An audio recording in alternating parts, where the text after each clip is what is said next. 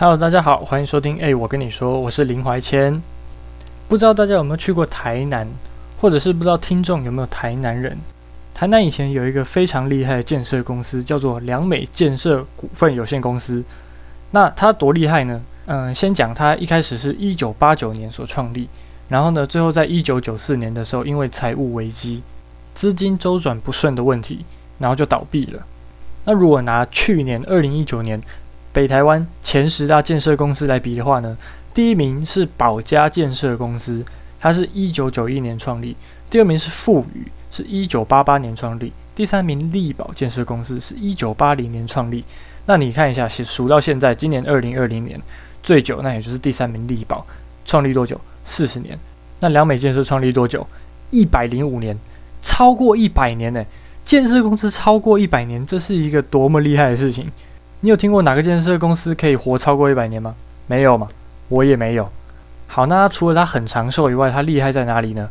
它可以说是台南的高层建筑的开端。像比如说，位于永康区跟东区交界的良美金三角，还有一九九一年落成，当时是台南最高的经纬天下。那再来呢，就是今天要讲的主角，是台南远东国际大饭店。这个饭店你在哪里会看到呢？就是你从台南火车站的后站出去，一出站往你的正前方一看，最高那一栋就是台南远东国际大饭店。那其实也就是我们所知道的原百啦。好，那这栋建筑呢，它是在一九九四年的时候落成。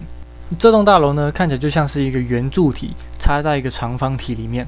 那它当时盖好之后，他想象中要一到六楼，诶，我想要做百货公司。接下来的七到三十八楼，这栋楼三十八楼这么高，七到三十八楼，他要跟凯悦饭店合作，然后开一个五星级大饭店，当做台南的地标。那地下一到六楼呢，就作为百货公司跟饭店的停车场。好，讲到这里，大家有没有发现有什么问题？听起来好像没有什么问题，可是实际上，在你有没有想过，它的柱子要怎么打？如果你在一栋大楼啊的最高层楼，你看得到这一根柱子，那就代表。这一根柱子，它是一路从顶楼打打打打打打进一楼，然后再打进地下室，然后再打打打打到地基里面。好，OK，到这里大家都可以理解。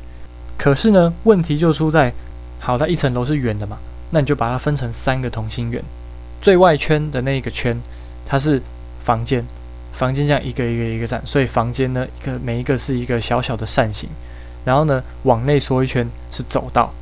在往内，中间是整个中空的。从楼下往上看的话，就像是一个非常非常长的天井。那它的柱子的话，当然就不可能用方形的排列嘛，要不然怎么会美观？柱子也是用同心圆的方式排列，它分布在走道的内侧跟外侧两圈柱子。那我们前面刚刚提到说，柱子如果你在高楼层看到它的话，它会一路打进地下室，所以你可以想象，楼上它是一个圆柱体的饭店。它圆柱形的柱子一路往下打，打到地下室。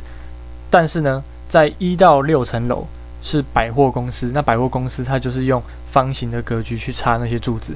那方形的格局插柱子，跟圆形的格局去插柱子，全部一起插进地下室。地下室看起来像什么？像迷宫。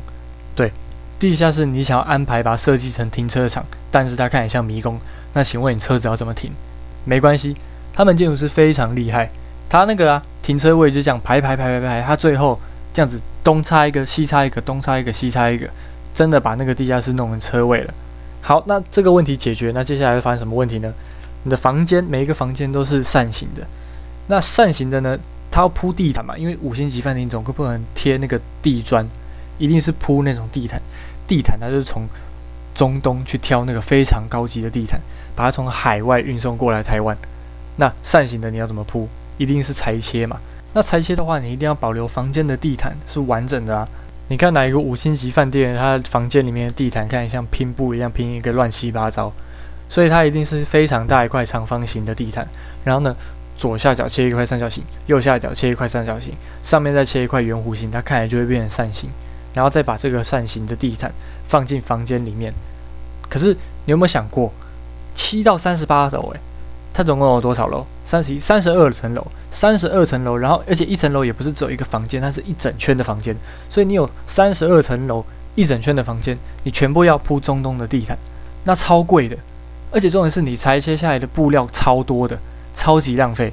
那如果你把这些碎布，你也不可能再拼成其他的房间，因为前面讲过，你顶多就把它拼成什么员工的休息室，或者是一些呃一般人不会看到那种小房间，什么储藏室，那就算了。但是这种是它的原物料就超级贵啊，然后你还这么浪费，那你一定是超级浪费钱，好吧？那你现在要铺一个地毯，地毯有点困难了，你已经要付超多钱了。再来是他想要申请的五星级的饭店，可是呢，五星级饭店有五星级饭店的法规要遵守啊。那他们有规定，为了安全的考量，所以走廊的宽度呢，至少要一点五公尺宽，没有记错，应该是一点五公尺宽。好，那怎么做呢？刚刚说了有两圈柱子嘛，所以他把内圈的柱子跟外圈的柱子交错排放，所以内圈的柱子呢会对到外圈的墙壁，外圈的柱子会对到内圈的墙壁。这样子做，那柱子跟墙壁之间的宽度大概就是一点五公尺宽。乍听之下好像没有问题，他们当时也觉得没有问题。但定律就是，你越觉得没有问题，问题就越会出在哪里嘛。所以最后评分的时候呢，他们的问题就出在走廊的间距上，因为评分的标准是柱子跟柱子之间的宽度才是走廊的宽度，柱子到墙壁，然后怎么怎么这样不算。所以呢。他们顶多就是四星的水准而已。那最后呢？你看，总结一下，他们柱子因为双环形排列，那停车场很难规划啊。不过最后解决了。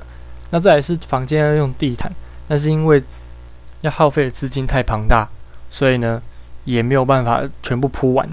再来就是最后你要做一个五星级饭店，但是安全方面不符合规定，所以你就只能做私信。那最后呢，因为种种的一切的不顺，所以。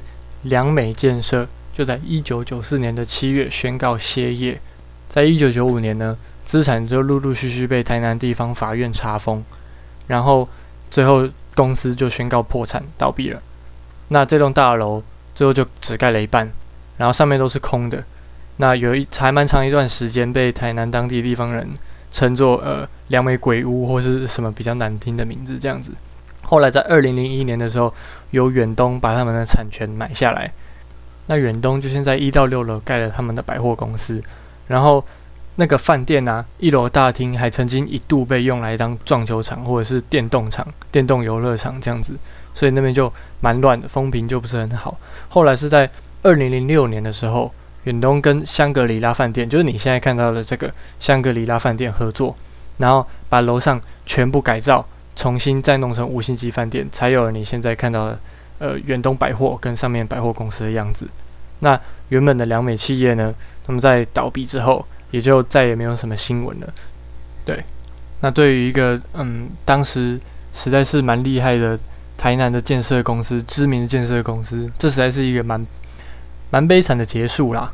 嗯，对。那下次如果有大家有去台南的时候啊，你也可以到后站去。逛逛百货公司，然后看看它现在的样子。楼上的饭店呢，现在评价看起来也好像蛮不错的。我查了一下，蛮不错的。好，对，那也没有要夜配了，所以这期就就到这边。好，拜拜。